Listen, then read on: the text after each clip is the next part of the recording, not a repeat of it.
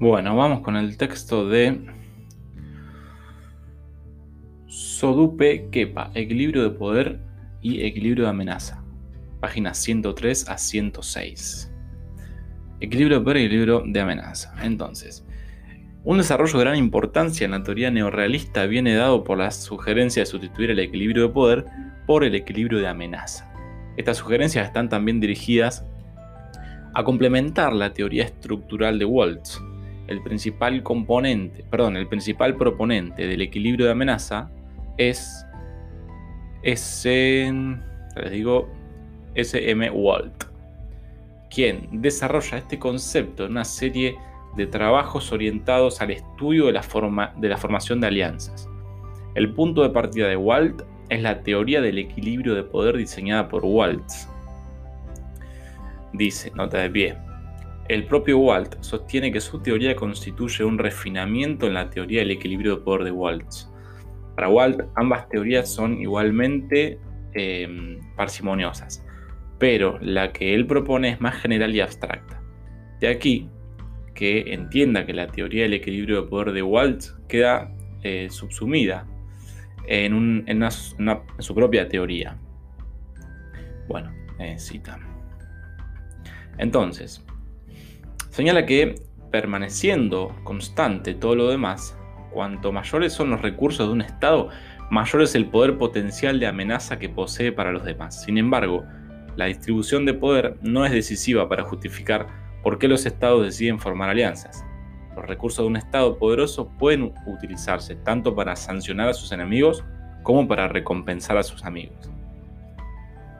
Así, Walt se refiere a variables como la proximidad geográfica a los recursos ofensivos y las intenciones de los estados. Esto, este grupo de variables conforma un concepto mucho más general y sintético denominado amenaza. Nota de pie. Bueno, cita de Walt. Mm, la habilidad de un Estado para demostrar de forma efectiva su poder disminuye con la distancia, dice Sudupe. Adicionalmente, un Estado incrementa su nivel de amenaza cuando se dota de recursos militares o políticos específicos que suponen un peligro directo para la integridad territorial o para la estabilidad política de otros actores. Entonces, un Estado, no solo con recursos notables, sino además de naturaleza marcadamente ofensiva, tiene más probabilidades de incentivar la formación de alianzas en su contra que aquel que es militarmente débil o capaz de garantizar su defensa exclusivamente. Entonces, eh, el poder ofensivo puede ser definido como la habilidad de un actor para amenazar la soberanía o la integridad territorial de otro Estado. La última variable está determinada por las intenciones de los estados.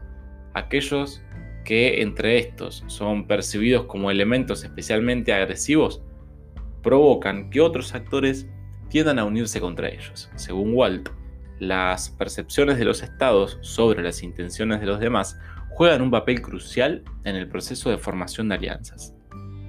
La teoría del equilibrio de poder frente a la amenaza incorpora abiertamente el concepto de poder, pero mientras que la teoría de Waltz predice que los estados tenderán a formar alianzas contra el estado más fuerte del sistema, la teoría de Walt sostiene que los estados se unirán contra aquel actor que sea percibido como la principal fuente de peligro.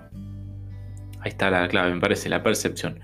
Es decir, el comportamiento no viene determinado por un, por un desequilibrio material en el nivel estructural, sino que es el resultado de la percepción y valoración del fenómeno por parte de las unidades.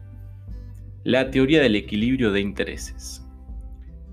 Eh, la teoría del equilibrio de intereses de Schwebeler em, representa una de las aportaciones más rupturistas que desde una perspectiva realista se han realizado a la teoría no realista.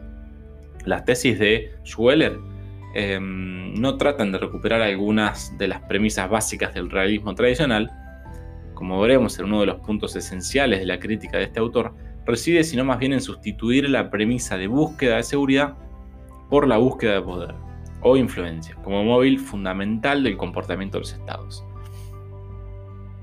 De hecho, eh, sentencia que es simplemente, no es cierto que la principal preocupación de todos los estados sea la seguridad. Esto lo dice em, Donnelly.